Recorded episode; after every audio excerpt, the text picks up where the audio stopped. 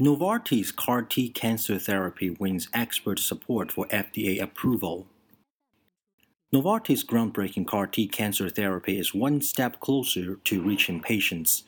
A panel of outside experts convened by the FDA voted 10 0 Wednesday to recommend the approval of Novartis CAR T therapy called CTL 019 for the treatment of children and young adults with advanced leukemia.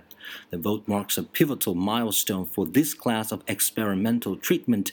The FDA is expected to make a final decision on approval by October the 3rd.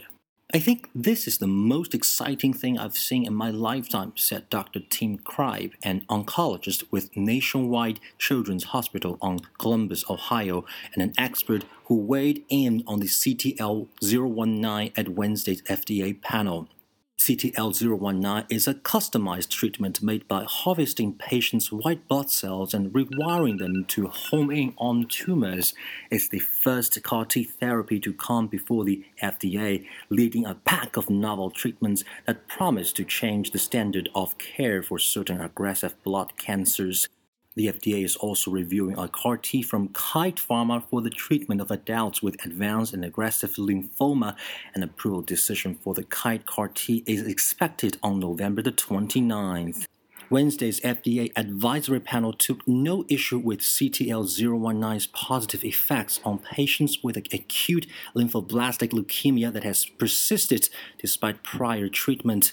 In a clinical trial, the treatment left 83% of participants cancer free after three months, results the independent experts hailed as a major advance for patients with few other options. On the safety side, the panelists delved into the possible risk of injecting genetically modified cells into patients, including the potential for deadly viral infection, brain toxicity, and paradoxically, the growth of new tumors brought about by CAR T cells years after treatments. Novartis has promised to keep tabs on patient safety for up to 15 years after they received CTL019, and the panelists said none of the treatment's potential risks should stand in the way of FDA approval. I don't think any of these considerations would be showstopper for the outstanding clinical trials that have been obtained to date, said Dr. Larry Kwak, an oncologist at City of Hope National Medical Cancer in California. Unlike well understood pills and commonly injected biotech drugs, CAR T presents a radical new paradigm for the FDA. Each dose is custom tailored for an individual patient, requiring a complex process in which human cells must be safely ferried across the country, reliably augmented, and soundly returned.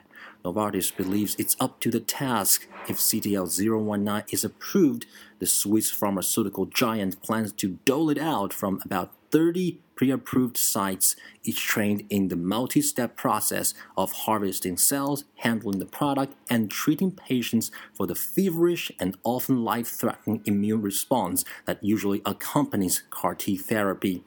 What remains unclear is just how lucrative a business opportunity CTL019 presents.